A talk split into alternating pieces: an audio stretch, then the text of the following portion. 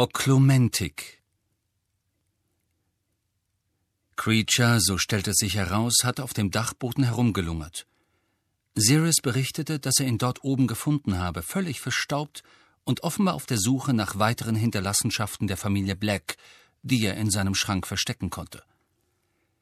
Während Sirius sich mit dieser Geschichte offenbar zufrieden gab, war Harry unbehaglich zumute. Creature schien, als er wieder auftauchte, in besserer Stimmung zu sein. Sein erbittertes Gemurmel hatte etwas nachgelassen, und er befolgte Anweisungen fügsamer als üblich. Auch wenn Harry ihn das eine oder andere Mal dabei erwischte, wie er ihn begierig anstarrte, aber immer rasch die Augen abwandte, wenn er sah, dass Harry es bemerkt hatte. Von seinem vagen Argwohn sagte Harry kein Wort zu Sirius, dessen gute Laune nun, da Weihnachten vorbei war, rasch verebbte. Der Tag ihrer Abreise nach Hogwarts rückte näher, und Sirius neigte immer stärker zu Anfällen von Misslaune, wie es Mrs. Weasley nannte, während deren er wortkarg und mürrisch wurde und sich oft stundenlang in Seidenschnabels Raum zurückzog. Seine Trübsal sickerte durch das Haus und drang durch die Türschlitze wie ein schädliches Gas, so dass alle davon angesteckt wurden. Harry wollte Sirius nicht wieder allein mit Creature zurücklassen, und so freute er sich zum ersten Mal im Leben nicht auf die Rückkehr nach Hogwarts. Zur Schule zurückzukehren hieß, dass er sich erneut der Tyrannei von Dolores Umbridge aussetzte, der es in ihrer Abwesenheit zweifellos gelungen war, ein weiteres Dutzend Erlasse durchzupeitschen. Auch auf Quidditch konnte er sich nun, da er Spielverbot hatte, nicht mehr freuen. Aller Wahrscheinlichkeit nach würde die Last ihrer Hausaufgaben noch wachsen, weil nun die Prüfungen näher rückten, und Dumbledore blieb sicher unverändert distanziert. Ohne die DA jedenfalls, überlegte Harry, hätte er vielleicht Sirius um die Erlaubnis gebeten, Hogwarts verlassen und am Grimmauld-Platz bleiben zu dürfen. Dann am allerletzten Ferientag geschah etwas, das bei Harry einen regelrechten Horror vor der Rückkehr in die Schule auslöste. Harry, mein Lieber, sagte Mrs. Weasley und steckte den Kopf in sein und Rons Zimmer, wo die beiden eine Partie Zaubererschach spielten und Hermine und Ginny und Krummbein ihnen zusahen. Würdest du bitte in die Küche runterkommen? Professor Snape möchte kurz mit dir reden. Harry registrierte nicht sofort, was sie gesagt hatte. Einer seiner Türme war in ein erbittertes Scharmützel mit einem von Brons Bauern verwickelt, und er feuerte ihn begeistert an. Mach ihn platt! Mach ihn platt! Das ist doch nur ein Bauer, du Idiot! Äh, Verzeihung, Mrs. Weasley, was haben Sie gesagt? Professor Snape, mein Lieber, in der Küche, möchte kurz mit dir reden. Harry klappte entsetzt der Mund auf. Er schaute zu Ron, Hermine und Ginny, die ihn alle mit großen Augen anstarrten. Krummbein, den Hermine während der letzten Viertelstunde mit Mühe gebändigt hatte, sprang freudig aufs Brett und die Figuren rannten lauthals kreischend in Deckung. Snape? sagte Harry verdutzt. Professor Snape, mein Lieber, sagte Mrs. Weasley tadelnd. Nun komm schon, rasch. Er meint, er kann nicht lange bleiben. Was will der denn von dir? sagte Ron mit genervter Miene, als Mrs. Weasley aus dem Zimmer ging. Du hast doch nichts ausgefressen, oder? Nein, entgegnete Harry entrüstet und zermarterte sich den Kopf, was er getan haben könnte, dass Snape ihn bis zum Grimmauld-Platz verfolgte. Hatte er sich mit seiner letzten Hausaufgabe vielleicht ein Tee eingehandelt? Kurz darauf stieß er die Küchentür auf und fand Sirius und Snape an dem langen Tisch sitzen und grimmig in entgegengesetzte Richtungen starren. Ihr Schweigen lastete bleiern voll gegenseitiger Abneigung. Vor Sirius auf dem Tisch lag ein Brief, ausgebreitet. Ähm, sagte Harry, um auf sich aufmerksam zu machen. Snape wandte sich zu ihm um, das Gesicht umrahmt von einem Vorhang aus fettigem schwarzem Haar. Setzen Sie sich, Potter. Hör mal. Sirius kippte mit dem Stuhl nach hinten und sprach laut zur Decke. Ich würde es vorziehen, wenn du hier keine Befehle erteiltest, Snape. Das hier ist mein Haus, verstehst du? Ein hässliches Rot stieg in Snapes blasses Gesicht. Harry setzte sich auf einen Stuhl neben Sirius und blickte Snape über den Tisch hinweg an. Ich sollte Sie eigentlich alleine sprechen, Potter, sagte Snape, und das vertraute höhnische Grinsen kräuselte seine Lippen. Aber Black Ich bin sein Pate, sagte Sirius lauter als zuvor. Ich bin hier auf Dumbledores Befehl, sagte Snape, dessen Stimme im Gegensatz zu Sirius zwar ruhig blieb, doch immer gereizter wurde. Aber bleib von mir aus, Black. Ich weiß, dass du gern das Gefühl hast, beteiligt zu sein. Was soll das heißen? sagte Sirius und ließ den Stuhl laut krachend wieder auf alle vier Beine fallen. Nur, dass du sicherlich äh, frustriert sein wirst, weil du nichts Nützliches, Snape sprach das Wort mit besonderer Betonung aus, für den Orden tun kannst. Nun war es an Sirius rot zu werden. Snape schürzte triumphierend die Lippen und wandte sich wieder an Harry. Der Schulleiter schickt mich, Potter, um Ihnen seinen Wunsch mitzuteilen, dass Sie nach den Ferien Oklumentik lernen. Was soll ich lernen? fragte Harry verdutzt. Snapes höhnisches Grinsen wurde breiter. Oklumentik, Potter. Die magische Verteidigung des Geistes gegen das Eindringen von außen. Ein unbekannter Zweig der Magie, aber ein höchst nützlicher. Harrys Herz begann rasend schnell zu pochen. Verteidigung gegen das Eindringen von außen? Aber er war nicht besessen, da waren sich doch alle einig gewesen. Warum muss ich Oklu Dings lernen? platzte er heraus. Weil der Schulleiter dies für eine gute Idee hält, sagte Snape sanft. Sie werden einmal wöchentlich Einzelstunden erhalten, aber niemandem sagen, was sie tun, vor allem nicht Dolores Umbridge. Verstanden? Ja, sagte Harry. Wer unterrichtet mich? Snape zog eine Augenbraue hoch. Ich, sagte er. Harry hatte das grausige Gefühl, seine Eingeweide würden schmelzen. Zusatzstunden mit Snape? Womit um alles in der Welt hatte er das verdient? Hilfesuchend drehte er sich rasch zu Sirius um. Warum kann Dumbledore Harry nicht unterrichten? fragte Sirius angriffslustig. Warum du?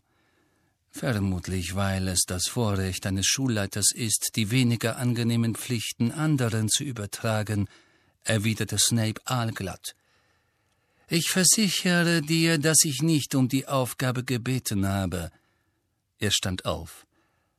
Ich erwarte Sie am Montagabend um sechs Uhr, Potter, in meinem Büro. Falls jemand fragen sollte, Sie nehmen Nachhilfestunden in Zaubertränke.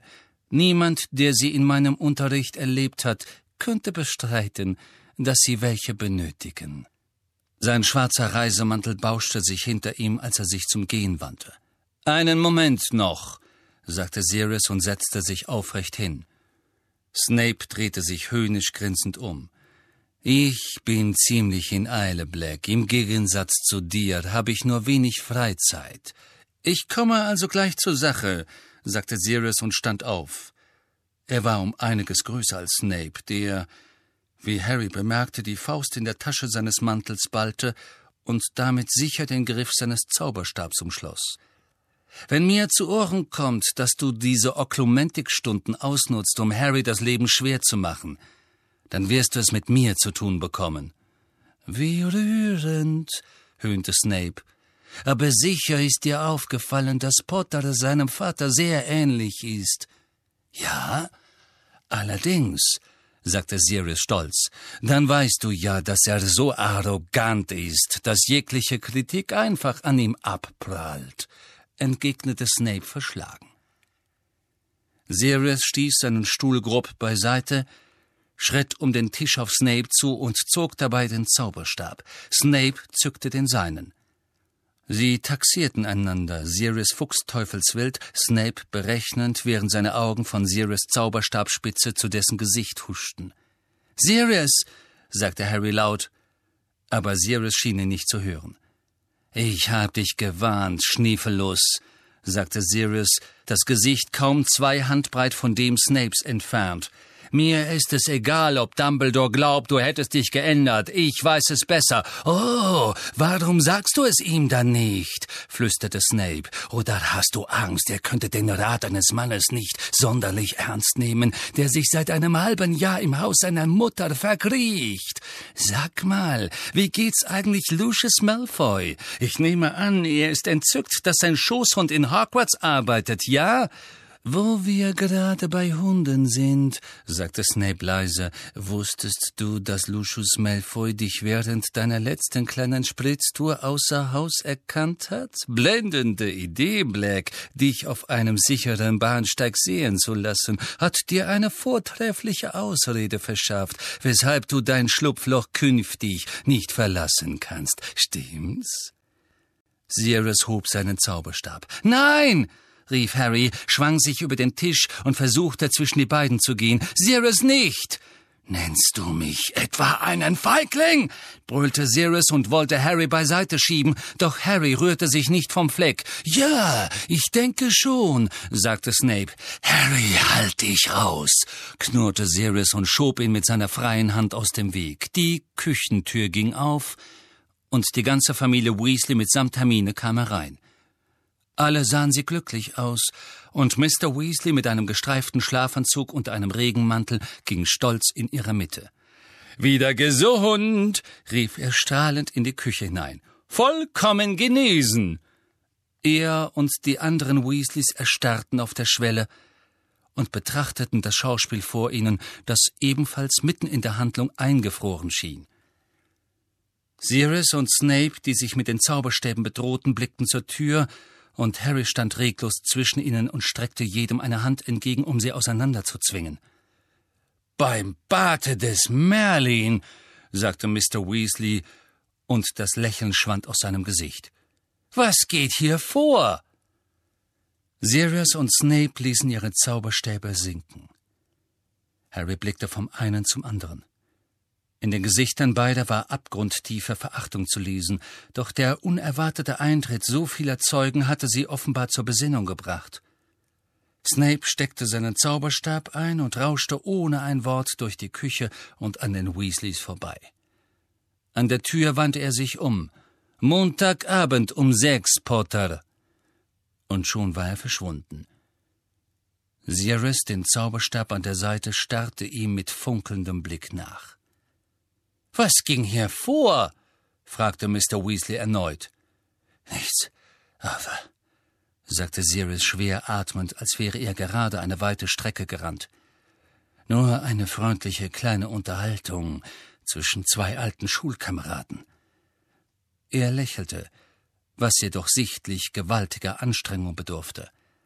Also, du bist geheilt, das ist ja großartig, wirklich großartig. Ja, nicht wahr?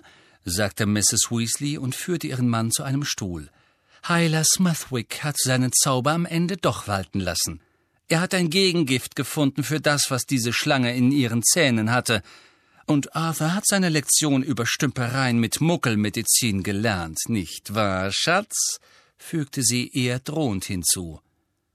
Ja, Molly, Liebling, sagte Mr. Weasley kleinlaut. An diesem Abend hätte es beim Essen eigentlich fröhlich zugehen sollen, da Mr. Weasley wieder dabei war. Harry spürte, dass Sirius sich durchaus bemühte, doch wenn sein Pate sich nicht gerade zwang, laut über Freds und Georges Witze zu lachen oder allen mehr zu essen anbot, nahm sein Gesicht einen übellaunigen, grüblerischen Ausdruck an. Zwischen ihm und Sirius saßen Mandankes und Mad-Eye, die vorbeigeschaut hatten, um Mr. Weasley zu beglückwünschen. Harry wollte mit Sirius reden, ihm sagen, dass er Snape kein Gehör schenken solle, dass Snape ihn absichtlich aufstachle und alle anderen ihn nicht für einen Feigling hielten, nur weil er tat, was Dumbledore ihn geheißen hatte und am Grimmelplatz blieb. Doch er fand keine Gelegenheit dazu. Und bei dem gehässigen Ausdruck auf Sirius Gesicht fragte er sich gelegentlich, ob er es wirklich gewagt hätte, das Thema anzuschneiden, selbst wenn er die Möglichkeit gehabt hätte. Stattdessen erzählte er Ron und Hermine mit verhaltener Stimme, dass er Oklumentikstunden bei Snape nehmen musste. Dumbledore will, dass du nicht mehr diese Träume von Voldemort hast, sagte Hermine prompt. Nun, du wirst sie nicht gerade vermissen, oder? Zusatzunterricht mit Snape? sagte Ron und klang entgeistert. Da hätte ich lieber Albträume. Am nächsten Tag sollten sie mit dem fahrenden Ritter nach Hogwarts zurückkehren, abermals begleitet von Tonks und Lupin, die beide beim Frühstück in der Küche saßen, als Harry, Ron und Hermine am Morgen herunterkamen. Die Erwachsenen schienen gerade flüsternd etwas zu besprechen, als Harry die Tür öffnete. Alle wandten sich hastig um und verstummten.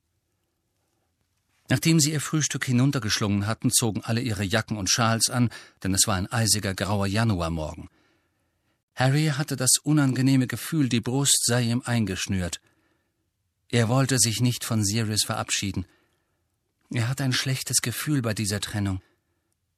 Er wusste nicht, wann sie sich wiedersehen würden, und er hielt es für seine Pflicht, Sirius etwas zu sagen, damit er nichts Törichtes anstellte. Harry machte sich Sorgen, dass Snapes Vorwurf, er sei ein Feigling, Sirius so heftig getroffen hatte, dass er schon dabei war, irgendein tollkühnes Unternehmen fern vom Grimmelplatz auszuhecken. Bevor er jedoch die rechten Worte fand, hatte ihn Sirius bereits zu sich gewinkt. Ich möchte dir das hier mitgeben sagte er leise und drückte Harry ein schlecht eingewickeltes Päckchen, etwa von der Größe eines Taschenbuchs, in die Hände. Was ist das? fragte Harry. Damit kannst du mich wissen lassen, ob Snape dir das Leben schwer macht. Nein, nicht hier drin aufmachen, sagte Sirius mit einem argwöhnischen Blick auf Mrs. Weasley, die gerade versuchte, die Zwillinge zu überzeugen, dass sie handgestrickte Fäustlinge tragen sollten. Ich glaub nicht, dass Molly das gutheißen würde aber ich will, dass du es benutzt, wenn du mich brauchst, klar? Okay, sagte Harry und steckte das Päckchen in die Innentasche seiner Jacke, doch was auch immer es war, er wusste, dass er es nie benutzen würde. Er jedenfalls wollte nicht derjenige sein, der Sirius aus sicherer Obhut lockte, egal wie gemein Snape ihn während der kommenden Oklumentikstunden behandeln würde. Dann mal los, sagte Sirius, gab Harry einen Klaps auf die Schulter und lächelte verbissen. Und ehe Harry etwas sagen konnte, waren sie schon auf dem Weg nach oben und standen umringt von den Weasleys vor der mit schweren Ketten und Riegeln gesicherten Haustür. Auf Wiedersehen, Harry, mach's gut, sagte Mrs. Weasley und umarmte ihn. Bis dann, Harry, und halt für mich Ausschau nach Schlangen, sagte Mr. Weasley herzlich und schüttelte ihm die Hand. Gut, ja, erwiderte Harry zerstreut. Es war seine letzte Chance, Sirius zu mahnen, er solle vorsichtig sein. Er drehte sich um, blickte seinem Partner ins Gesicht und öffnete bereits den Mund. Doch ehe er etwas sagen konnte, drückte ihn Sirius kurz mit einem Arm an sich und sagte barsch: Pass auf dich auf, Harry. Einen Moment später war Harry auch schon in die eisige Winterluft hinausgeschoben worden, und Tonks, heute fast unkenntlich verkleidet als große, ganz in Tweed gewandete Dame mit eisengrauem Haar, scheuchte ihn die Treppe hinunter. Die Tür von Nummer zwölf schlug hinter ihnen zu. Sie folgten Lupin die Treppe hinunter. Als Harry den Gehweg erreichte, blickte er zurück. Haus Nummer zwölf schrumpfte schnell, während die Häuser daneben sich zur Seite ausdehnten und es außer Sicht drückten. Ein Augenzwinkern später war es verschwunden. Beeilung, je schneller wir in den Bus kommen, desto besser, sagte Tonks, und Harry hatte das Gefühl, dass etwas Nervöses in ihrem Blick lag, der über den Platz huschte. Lupin schwang seinen rechten Arm in die Höhe. Knall! Ein grell-violetter Dreideckerbus war aus heiterem Himmel vor ihnen erschienen und schrammte knapp am nächsten Laternenpfahl vorbei, der ihm aus dem Weg sprang. Ein schmaler, pickliger Jugendlicher mit abstehenden Ohren und violetter Uniform hüpfte auf den Gehweg und sagte Willkommen im Ja, ja, ja, wissen wir, Dankeschön, sagte Tonks eilig, rein, rein mit euch. Und sie schubste Harry zu den Stufen am Schaffner vorbei, der ihn mit großen Augen anglotzte. Ey, das ist ja Harry. Wenn du seinen Namen herumschreist, hals ich dir nen Fluch auf, dass dir Hören und Sehen vergeht, murmelte Tonks drohend und schob nun Ginny und Hermine vor sich her. Ich wollt immer mal mit dem Ding fahren, sagte Ron glücklich, stieg zu Harry in den Bus und sah sich um. Das letzte Mal war Harry an einem Abend mit dem fahrenden Ritter gereist, und die drei Decks waren voller Messingbetten gewesen.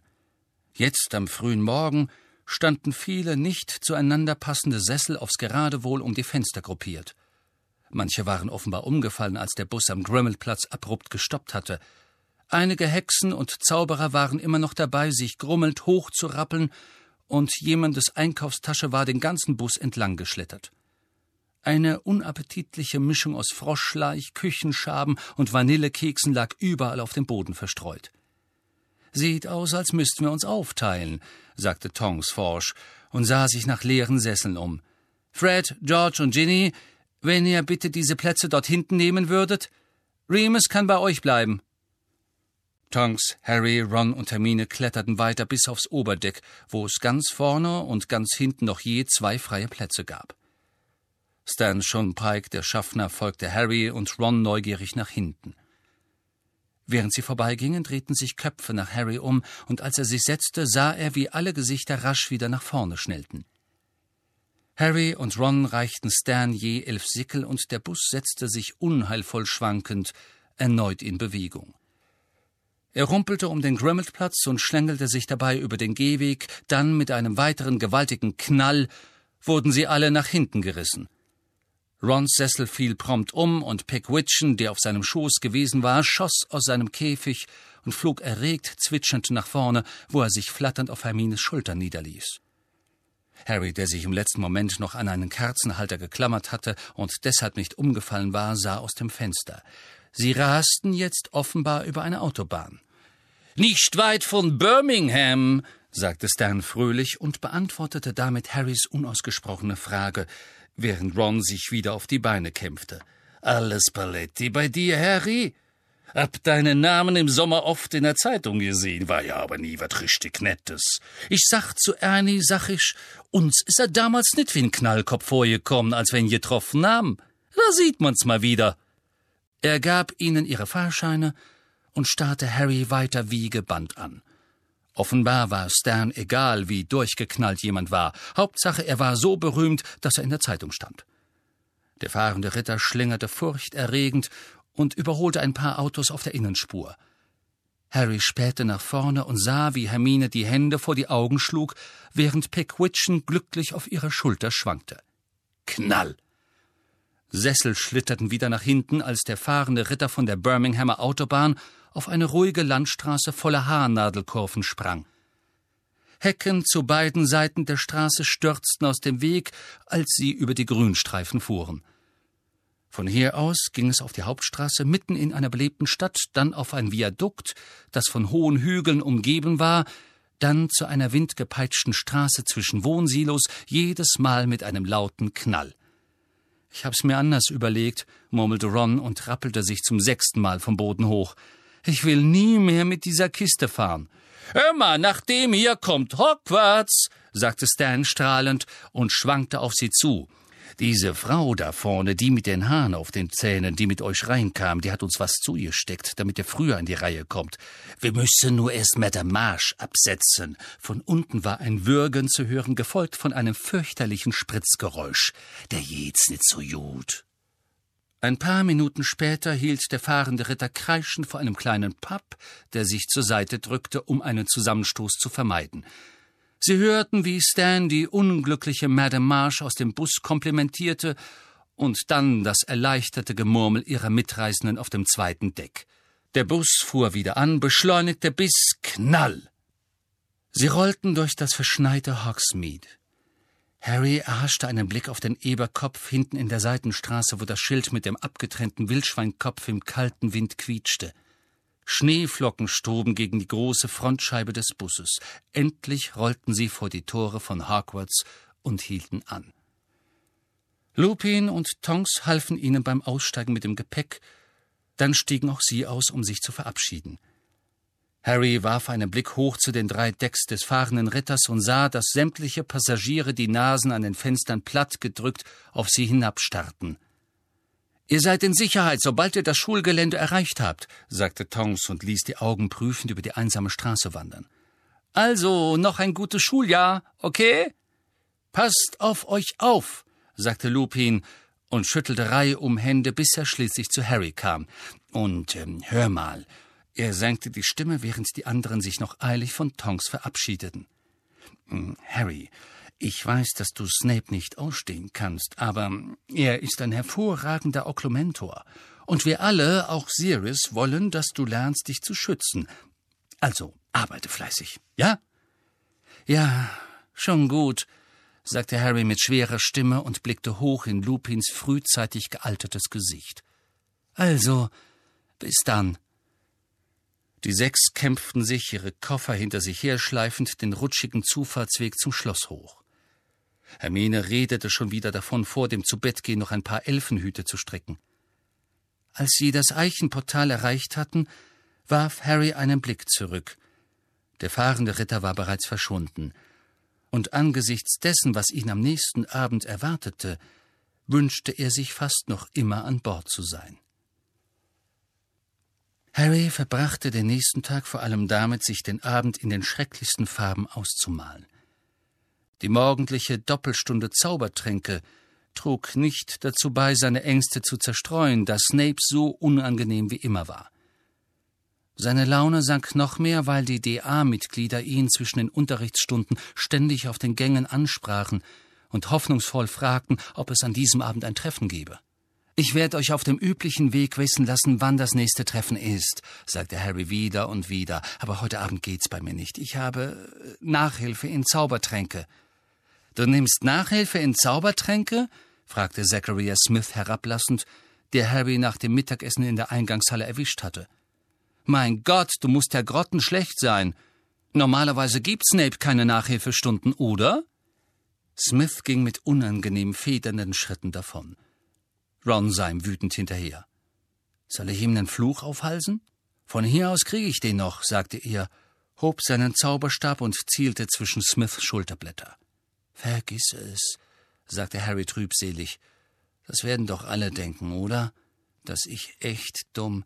Hi, Harry, ertönte eine Stimme hinter ihm.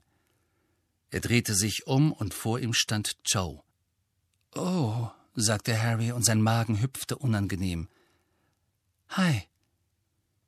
Wir sind dann in der Bibliothek, Harry, sagte Hermine bestimmt, packte Ron am Ellbogen und zog ihn zur Marmortreppe davon. Schöne Weihnachten gehabt? fragte Joe. Ja, nicht schlecht, sagte Harry. Meine waren ziemlich ruhig, sagte Joe. Aus irgendeinem Grund sah sie recht verlegen aus. Nächsten Monat ist wieder ein Ausflug nach Hawksmead. Hast du den Zettel gesehen? Was? Oh nein, ich habe noch nicht aufs schwarze Brett geguckt, seit ich wieder hier bin. Ja, es ist am Valentinstag. Gut, sagte Harry und fragte sich, warum sie ihm das erzählte. Also, ich vermute mal, du willst. Nur wenn du auch willst, sagte sie eilig. Harry starrte ins Leere. Er hatte sagen wollen, ich vermute mal, du willst wissen, wann das nächste DA-Treffen ist. Aber ihre Antwort passte irgendwie nicht. Ich, äh, sagte er. Oh, schon okay, wenn du nicht willst, sagte sie und wirkte gekränkt. Macht nichts, ich, äh, wir sehen uns dann. Sie ging davon. Harry stand da und starrte ihr nach, während sein Gehirn hektisch arbeitete. Dann rastete etwas ein. Joe! Hey! Joe! Er rannte ihr nach und erwischte sie auf halber Höhe der Marmortreppe. Möchtest du am Valentinstag mit mir nach Hogsmeade kommen? Oh, ja, sagte sie, wurde puterrot und strahlte ihn an.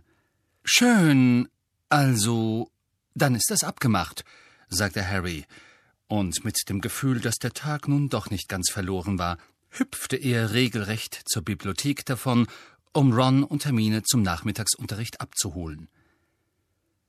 Um sechs Uhr abends jedoch konnte selbst das wohltuende Wissen, dass es ihm gelungen war, sich mit Cho Cheng zu verabreden, nicht das Gefühl der Bedrohung dämpfen, das mit jedem Schritt stärker wurde, den Harry auf Snapes Büro zuging. Vor der Tür hielt er inne und wünschte sich sehnlichst, irgendwo zu sein, nur nicht hier. Dann holte er tief Luft, klopfte und trat ein. Die Wände in dem düsteren Raum waren voller Regale mit Hunderten von Glasgefäßen, in denen schleimige Teile von Tieren und Pflanzen in diversen bunten Lösungen schwebten. In einer Ecke stand der Zutatenschrank. Snape hatte Harry einst nicht ohne Grund beschuldigt, etwas daraus gestohlen zu haben. Harrys Aufmerksamkeit wurde jedoch vom Schreibtisch angezogen, wo ein flaches, mit Runen und Symbolen verziertes Steinbassin im Lichtschein von Kerzen stand – Harry erkannte es sofort. Es war Dumbledores Denkarium. Er fragte sich gerade, was um alles in der Welt es hier zu suchen hatte, als Snapes kalte Stimme aus dem Schatten drang und ihn zusammenzucken ließ. Schließen Sie die Tür hinter sich, Potter. Harry tat wie geheißen mit dem fürchterlichen Gefühl, dass er sich selbst einsperrte. Als er sich wieder dem Raum zuwandte, war Snape ins Licht getreten und deutete stumm auf den Stuhl gegenüber seinem Schreibtisch. Harry setzte sich, ebenso Snape, dessen kalte, schwarze Augen starr auf Harry gerichtet waren und dem die Abneigung in jede Falte seines Gesichts geschrieben war. Nun, Potter, Sie wissen, warum Sie hier sind, sagte er, der Schulleiter hat mich beauftragt, Sie in Oklumentik zu unterrichten. Ich kann nur hoffen, dass Sie sich darin geschickter anstellen als in Zaubertränke. Verstanden, sagte Harry knapp. Dies ist vielleicht kein gewöhnlicher Unterricht, Potter, sagte Snape, und seine Pupillen verengten sich bösartig. Aber ich bin immer noch Ihr Lehrer, und Sie werden mich daher ausnahmslos mit Sir oder Professor ansprechen. Ja, Sir, sagte Harry. Nun zur Oklumentik. Wie ich Ihnen schon in der Küche Ihres werten Paten erklärt habe, versiegelt dieser Zweig der Magie den Geist gegen magisches Eindringen und Beeinflussung. Und warum meint Professor Dumbledore, dass ich das nötig habe? sagte Harry. Er sah Snape direkt in die Augen und fragte sich, ob er antworten würde. Snape erwiderte seinen Blick einen Moment lang, dann sagte er verächtlich Gewiss haben selbst Sie das inzwischen herausgefunden, Potter? Der dunkle Lord ist hervorragend in Legilimentik. Was ist das, Sir? Das ist die Fähigkeit, Gefühle und Erinnerungen aus dem Kopf einer anderen Person herauszuziehen. Er kann Gedanken lesen? Sagte Harry rasch und sah seine schlimmsten Befürchtungen bestätigt. Ihnen mangelt es an Feingefühl, Potter, sagte Snape, und seine schwarzen Augen glitzerten. Sie haben keinen Sinn für feine Unterschiede. Dies ist einer der Mängel, aufgrund deren Sie ein so jämmerlicher Zaubertrankmischer sind. Snape hielt einen Moment inne, offenbar um das Vergnügen, Harry beleidigt zu haben, auszukosten. Dann fuhr er fort. Nur Muckel reden von Gedankenlesen. Der Kopf ist kein Buch, das man willentlich aufschlagen und nach Belieben studieren kann. Gedanken sind nicht innen in den Schädel eingraviert, auf dass sie von einem Eindringling gelesen werden könnten.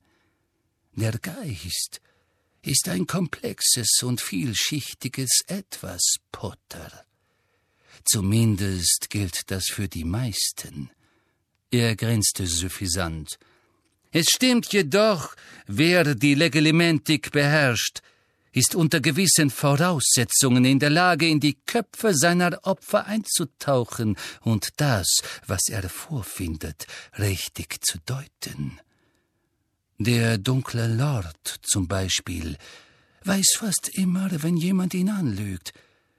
Nur Wer die Oklumentik erlernt hat, ist imstande, jene Gefühle und Erinnerungen nach außen hin zu verschließen, die der Lüge widersprechen, und kann daher in seiner Gegenwart Falsches äußern, ohne dass er dies spürt. Was immer Snape auch sagen mochte, Legilimentik klang für Harry wie Gedankenlesen, und das hörte er überhaupt nicht gern. Also könnte er wissen, was wir jetzt gerade denken, Sir? Der dunkle Lord befindet sich in beträchtlicher Entfernung, und die Mauern und die Schlossgründe von Hogwarts werden durch viele alte Flüche und Zauber geschützt. um die körperliche und geistige Sicherheit seiner Bewohner zu gewährleisten, sagte Snape. Zeit und Raum spielen in der Magie eine Rolle, Potter. Für die Legilimentik ist häufig der Augenkontakt entscheidend. Und warum muss ich dann Oklumentik lernen? Snape fasste Harry scharf ins Auge und fuhr sich mit einem langen, dünnen Finger über den Mund. Bei Ihnen scheinen die üblichen Regeln nicht zu gelten, Potter. Der Fluch, der es nicht geschafft hat, sie zu töten, scheint eine Art Verbindung zwischen ihnen und dem dunklen Lord geschmiedet zu haben.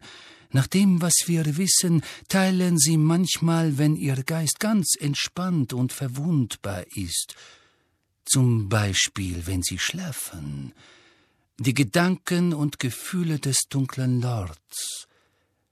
Der Schulleiter hält es nicht für ratsam, dass dies so bleibt. Er möchte, dass ich Ihnen beibringe, wie Sie Ihren Geist gegen den dunklen Lord verschließen. Harrys Herz pochte wieder heftig. Das passte alles überhaupt nicht zusammen. Aber warum will Professor Dumbledore, dass es aufhört? fragte er abrupt. Ich mag es nicht sonderlich, aber es ist doch nützlich gewesen, oder? Ich meine, ich habe gesehen, wie diese Schlange Mr. Weasley angegriffen hat, und wenn nicht, hätte Professor Dumbledore ihn ja nicht retten können, oder? Sir. Snape starrte Harry einige Augenblicke lang an und fuhr sich unentwegt mit dem Finger über den Mund. Als er dann zu sprechen begann, tat er es langsam und überlegt, als würde er jedes Wort abwägen. Wie es scheint, war sich der dunkle Lord der Verbindung zwischen ihnen und ihm bis vor kurzem nicht bewusst. Offenbar haben sie bislang seine Gefühle gespürt und seine Gedanken geteilt, ohne dass er dies durchschaut hätte. Die Vision jedoch, die sie kurz vor Weihnachten hatten, die mit der Schlange und Mr. Weasley, unterbrechen Sie mich nicht, Potter, sagte Snape drohend. Wie gesagt, die Vision, die sie kurz vor Weihnachten hatten, stellte ein derart machtvolles Eindringen in die Gedanken des dunklen Lords dar. Ich habe ins Innere des Schlangenkopfs gesehen, nicht in seinen. Habe ich Ihnen nicht eben gesagt, Sie solle mich nicht unterbrechen, Potter? Aber Harry war's gleich, ob Snape zornig war. Endlich schien er dieser Sache auf den Grund zu kommen. Er war auf seinem Stuhl nach vorne gerutscht und saß nun, ohne es zu merken, am äußersten Rand, angespannt, wie bereit zur Flucht. Weshalb habe ich dann durch die Augen der Schlange gesehen, wenn ich doch die Gedanken Voldemorts teile? Nennen Sie den dunklen Lord nicht bei Namen, fauchte Snape. Eine unangenehme Stille trat ein. Sie starrten sich über das Denkarium hinweg mit bösen Blicken an. Professor Dumbledore nennt ihn beim Namen, sagte Harry leise. Dumbledore ist ein äußerst mächtiger Zauberer, murmelte Snape. Er mag sich sicher genug fühlen, seinen Namen zu nennen, während wir anderen. Er rieb sich offenbar gedankenverloren den linken Unterarm an der Stelle, wo, wie Harry wusste, das dunkle Mal in seiner Haut gebrannt war. Ich wollte nur wissen, setzte Harry erneut an und zwang sich wieder zu einem höflichen Ton, Warum? Sie scheinen im Kopf der Schlange gewesen zu sein, weil der dunkle Lord genau in diesem Moment dort war, knurrte Snape. Er hatte zu dieser Zeit Besitz von der Schlange ergriffen, und deshalb haben Sie geträumt, dass auch Sie in ihr waren. Und woll. Er. Er hat bemerkt, dass ich da war? Es scheint so, sagte Snape kühl. Woher wissen Sie das? drängte Harry. Vermutet das Dumbledore nur, oder? Ich habe Ihnen doch gesagt, erwiderte Snape steif auf seinem Stuhl, die Augen zu Schlitzen verengt, dass Sie mich Sir nennen sollen. Ja, Sir, sagte Harry ungeduldig. Aber woher wissen Sie? Es genügt, dass wir es wissen, sagte Snape gebieterisch. Der springende Punkt ist, dass der dunkle Lord sich nun darüber im Klaren ist, dass sie Zugang zu seinen Gedanken und Gefühlen gewinnen. Er hat zudem den Schluss gezogen, dass dieser Vorgang wahrscheinlich auch umkehrbar ist. Das heißt, er hat erkannt, dass er vielleicht seinerseits imstande sein wird, auf ihre Gedanken und Gefühle zuzugreifen. Und er könnte versuchen, mich Dinge tun zu lassen? fragte Harry. Sir? fügte er hastig hinzu.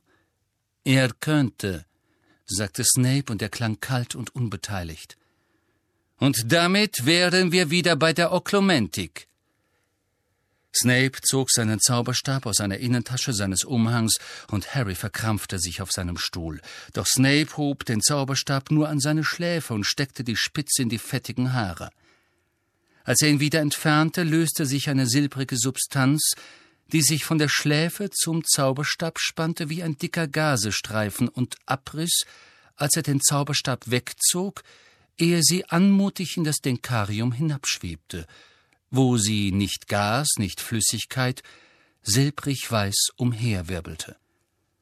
Noch weitere zweimal führte Snape den Zauberstab an die Schläfe und legte die silbrige Substanz in dem steinernen Becken ab, dann, ohne sein Tun irgend zu erklären, hob er das Denkarium behutsam empor, trug es fort zu einem entfernten Regalbord, kehrte zurück und sah Harry mit gezücktem Zauberstab an. Stehen Sie auf und holen Sie Ihren Zauberstab heraus, Potter. Harry erhob sich nervös. Den Schreibtisch zwischen sich sahen sie sich an. Sie dürfen Ihren Zauberstab benutzen und versuchen, mich zu entwaffnen oder sich auf irgendeine andere Weise verteidigen, die Ihnen einfällt, sagte Snape. Und was werden Sie tun? fragte Harry und warf einen beklommenen Blick auf Snapes Zauberstab. Ich werde gleich versuchen, in Ihre Gedanken einzudringen, sagte Snape sanft. Wir werden sehen, wie gut Sie sich wehren. Man hat mir berichtet, dass Sie bereits Geschick im Widerstand gegen den Imperiusfluch bewiesen haben. Sie werden feststellen, dass ähnliche Kräfte hierfür nötig sind, und jetzt wappnen Sie sich. Legilimens! Snape hatte zugeschlagen, bevor Harry bereit war, ja, bevor er auch nur begonnen hatte, irgendwelche Widerstandskräfte zu sammeln. Das Büro verschwamm vor seinen Augen und löste sich auf. Bild um Bild raste ihm durch den Kopf wie ein flackernder Film, so grell, dass er ihn für alles sonst um ihn her blind machte. Er war fünf und sah zu, wie Dudley mit einem neuen roten Fahrrad fuhr, und sein Herz platzte vor Neid. Er war neun und Ripper, die Bulldogge, jagte ihn einen Baum hoch, während die Dursleys unten auf dem Rasen lachten. Er saß unter dem sprechenden Hut, und er sagte ihm, er würde gut nach Slytherin passen. Hermine lag im Krankensaal, das Gesicht überwachsen mit dichtem schwarzem Haar. Hundert Dementoren kreisten ihn am dunklen See ein. Chao Cheng kam unter den Misteln auf ihn zu. Nein, sagte eine Stimme in Harrys Kopf, als die Erinnerung an Joe näher rückte. Dabei siehst du nicht zu, das kriegst du nicht zu sehen, das ist allein meine Sache. Er spürte einen stechenden Schmerz im Knie. Snapes Büro war wieder zu erkennen, und er bemerkte, dass er zu Boden gefallen war. Sein Knie war heftig gegen ein Bein von Snapes Schreibtisch gestoßen. Er blickte zu Snape auf, der seinen Zauberstab gesenkt hatte und sich das Handgelenk rieb. Ein flammender Striemen war dort zu sehen, eine Art Brandmal. Wollten Sie einen Brandzauber ausführen? fragte Snape kühl. Nein, sagte Harry erbittert und stand auf. Dachte ich auch nicht, sagte Snape verächtlich. Sie haben mich zu weit reingelassen. Sie haben die Kontrolle verloren. Haben Sie alles gesehen, was ich gesehen habe? fragte Harry, unsicher, ob er die Antwort hören wollte. Ausschnitt davon, sagte Snape, und seine Lippen kräuselten sich. Wem gehörte der Hund? Meiner Tante Magda, murmelte Harry, und der Hass auf Snape brodelte in ihm. Nun, für den ersten Versuch war das gar nicht so schlecht, wie es hätte sein können, sagte Snape und hob erneut seinen Zauberstab. Sie haben es doch noch geschafft, mich aufzuhalten. Obwohl Sie Zeit und Kraft mit Geschrei vergeudet haben, Sie müssen konzentriert bleiben. Halten Sie mich mit Ihrem Gehirn fern, und Sie müssen Ihren Zauberstab nicht gebrauchen. Ich versuch's, sagte Harry zornig, aber Sie sagen mir nicht wie. Reißen Sie sich zusammen, Potter, sagte Snape drohend. Nun, schließen Sie jetzt die Augen. Harry warf ihm einen gehässigen Blick zu, bevor er tat, wie geheißen. Es gefiel ihm überhaupt nicht, mit geschlossenen Augen dazustehen, während Snape mit einem Zauberstab vor ihm stand. Machen Sie Ihren Kopf frei, sagte Snapes kalte Stimme. Lösen Sie sich von allen Emotionen. Doch Harrys Zorn auf Snape pulsierte unablässig wie Gift durch seine Adern. Sich von seinem Zorn lösen, Genauso gut hätte er sich von seinen Beinen lösen können. Sie sind nicht bei der Sache, Potter. Sie brauchen mehr Disziplin, als Sie hier zeigen. Konzentrieren Sie sich jetzt. Harry versuchte seinen Kopf zu entleeren, nicht zu denken, sich an nichts zu erinnern, nichts zu fühlen. Noch einmal. Ich zähle bis drei. Eins, zwei, Drei Legilimens. Ein großer schwarzer Drache reckte sich vor ihm in die Höhe. Sein Vater und seine Mutter winkten ihm aus einem Zauberspiegel heraus zu. Cedric Diggory lag auf dem Boden, und seine leeren Augen starrten ihn an. Nein! Harry war wieder auf den Knien, hatte das Gesicht in den Händen vergraben und sein Gehirn schmerzte, als ob jemand versucht hätte, es aus seinem Schädel zu ziehen. Stehen Sie auf, sagte Snape scharf. Aufstehen! Sie versuchen es gar nicht erst, Sie bemühen sich nicht. Sie erlauben es mir, an Erinnerungen heranzukommen, vor denen Sie Angst haben, und liefern mir damit Munition. Harry stand wieder auf, und sein Herz pochte heftig, als ob er soeben wirklich Cedric tot auf dem Friedhof gesehen hätte. Snape wirkte blasser als sonst und zorniger, doch nicht annähernd so zornig wie Harry. Ich strenge mich an, presste Harry zwischen den Zähnen hervor. Ich habe Ihnen gesagt, Sie sollen sich aller Gefühle entledigen. Ja, leider fällt mir das im Moment etwas schwer, knurrte Harry. Dann werden Sie leichte Beute für den dunklen Lord sein, sagte Snape grimmig.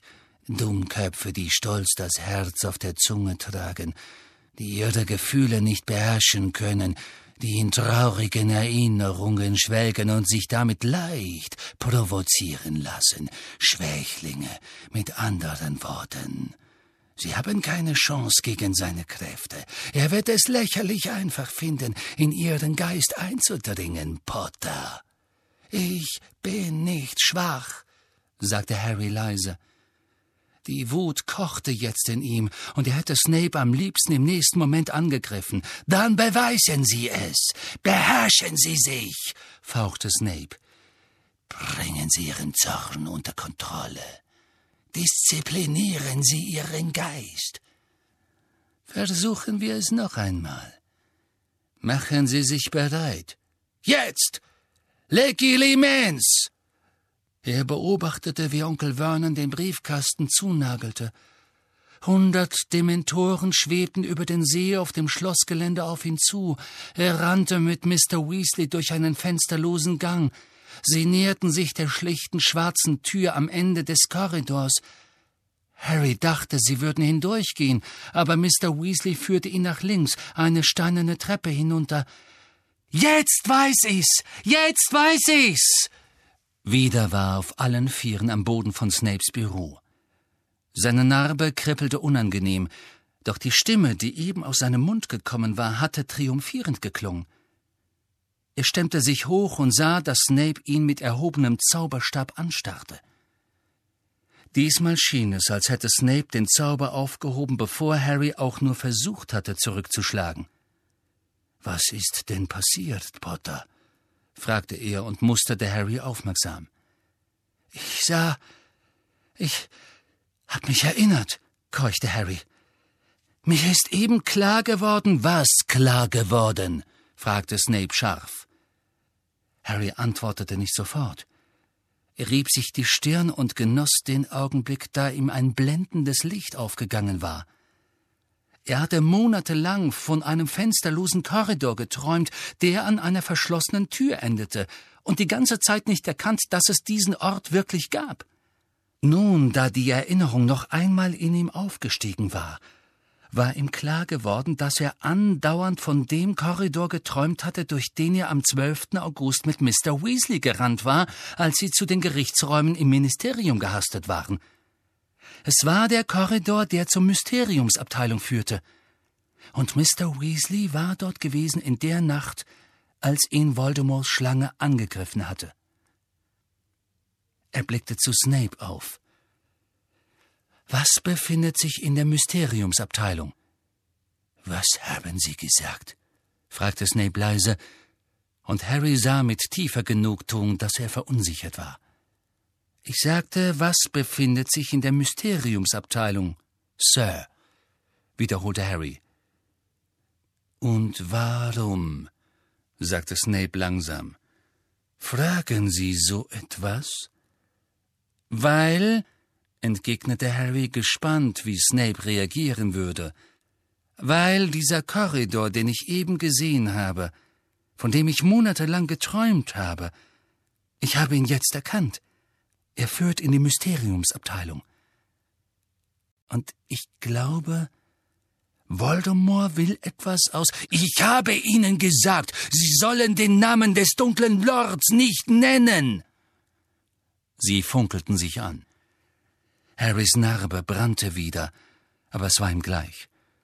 Snape schien aufgewühlt, doch als er das Wort ergriff, klang es, als versuchte er kühl und gleichmütig zu wirken. Es gibt viele Dinge in der Mysteriumsabteilung, Potter. Nur wenige davon würden Sie verstehen, und nichts davon geht Sie etwas an. Habe ich mich klar ausgedrückt? Ja, sagte Harry und rieb sich weiter seine ziepende Narbe, die immer heftiger schmerzte. Sie finden sich am Mittwoch zur selben Zeit wieder hier ein. Dann werden wir unsere Arbeit fortsetzen. Gut, sagte Harry. Er sehnte sich verzweifelt danach, aus Snapes Büro herauszukommen und Ron und Hermine zu treffen. Jeden Abend vor dem Einschlafen lösen Sie Ihren Geist von allen Gefühlen.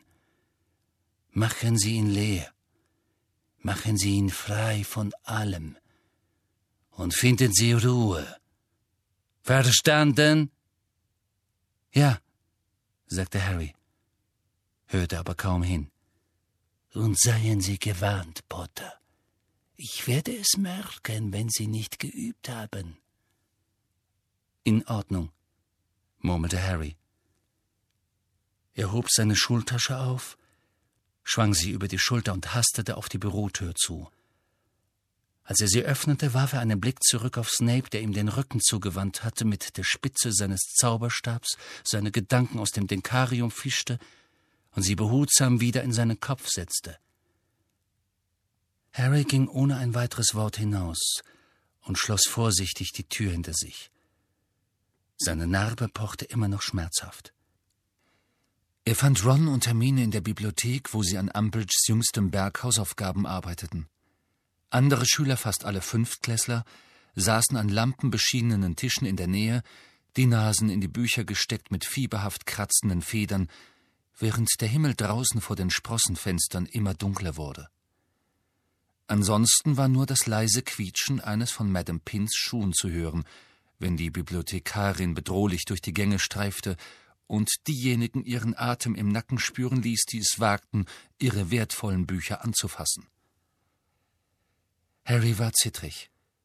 Seine Narbe schmerzte noch, fast war ihm, als hätte er Fieber. Als er sich Ron und Hermine gegenübersetzte, fiel sein Blick auf sein Spiegelbild im Fenster. Er war sehr weiß, und seine Narbe schien sich deutlicher abzuzeichnen als sonst. Wie ist es gelaufen? flüsterte Hermine, Und dann mit besorgtem Blick Alles in Ordnung mit dir, Harry? Klar, schon. Weiß auch nicht, sagte Harry ungeduldig und verzog das Gesicht, als erneut der Schmerz durch seine Narbe zuckte. Hört mal, mir ist gerade was klar geworden. Und er erzählte ihnen, was er soeben gesehen und herausgefunden hatte. Also, willst du sagen, flüsterte Ron, als Madame Pins leise quietschend vorbeirauschte, dass die Waffe, das, was du weißt schon wer sucht, im Zaubereiministerium ist? In der Mysteriumsabteilung, da muss sie sein, flüsterte Harry. Ich hab diese Tür gesehen, als dein Dad mich zur Anhörung runter zu den Gerichtsräumen geführt hat. Und es ist eindeutig dieselbe, die er auch bewachte, als die Schlange ihn gebissen hat. Hermine ließ ein langes Seufzen hören.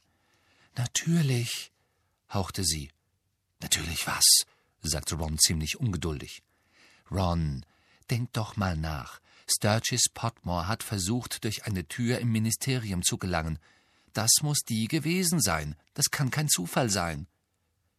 Weshalb hat Sturgis versucht einzubrechen, wenn er doch auf unserer Seite ist? fragte Ron. Weiß ich auch nicht, gab Hermine zu. Das ist ein wenig merkwürdig. Was ist eigentlich in der Mysteriumsabteilung? fragte Harry Ron. Hat dein Dad je etwas davon erwähnt? Ich weiß, dass Sie die Leute, die dort arbeiten, Unsägliche nennen, sagte Ron stirnrunzelnd, weil scheinbar niemand wirklich weiß, was sie tun. Seltsam, dass dort eine Waffe sein soll? Das ist überhaupt nicht seltsam. Das reimt sich ohne weiteres zusammen, sagte Hermine. Es wird etwas streng Geheimes sein, das vom Ministerium entwickelt wurde, nehme ich mal an. Harry, ist wirklich alles okay mit dir? Harry hatte sich gerade mit beiden Händen über die Stirn gestrichen, als wollte er sie glätten. Ja, schon gut, sagte er und ließ die zitternden Hände sinken. Ich fühle mich nur ein bisschen. Ich mag Oklumentik nicht besonders.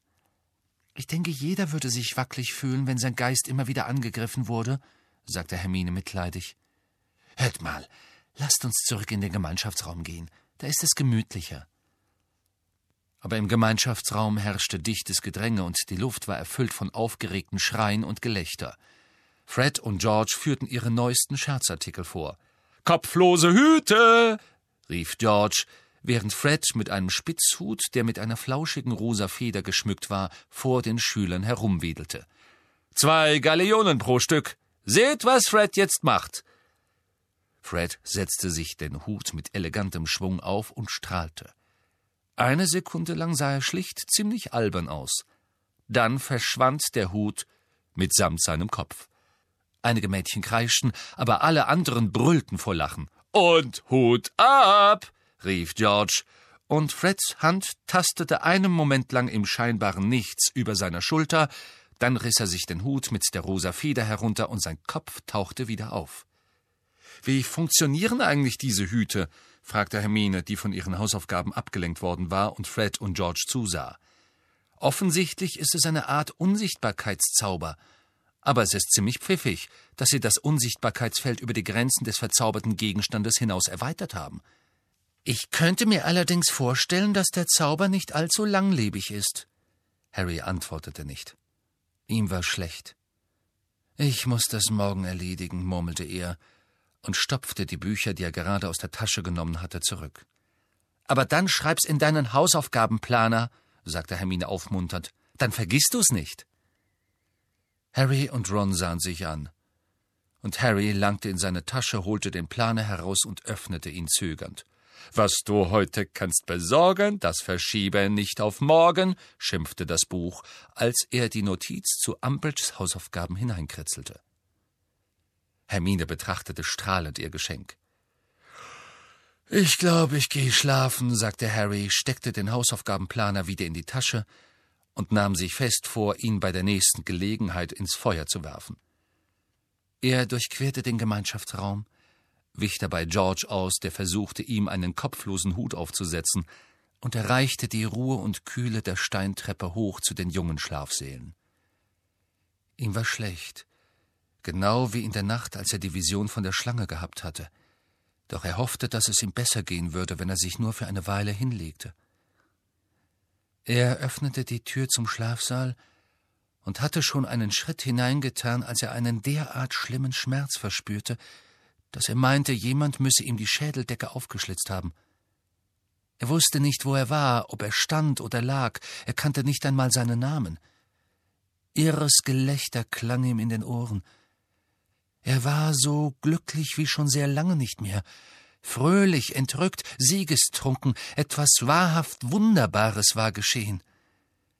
Harry. Harry. Jemand hatte ihm eine Ohrfeige verpasst. Durch das wahnsinnige Lachen drang ein Schmerzensschrei.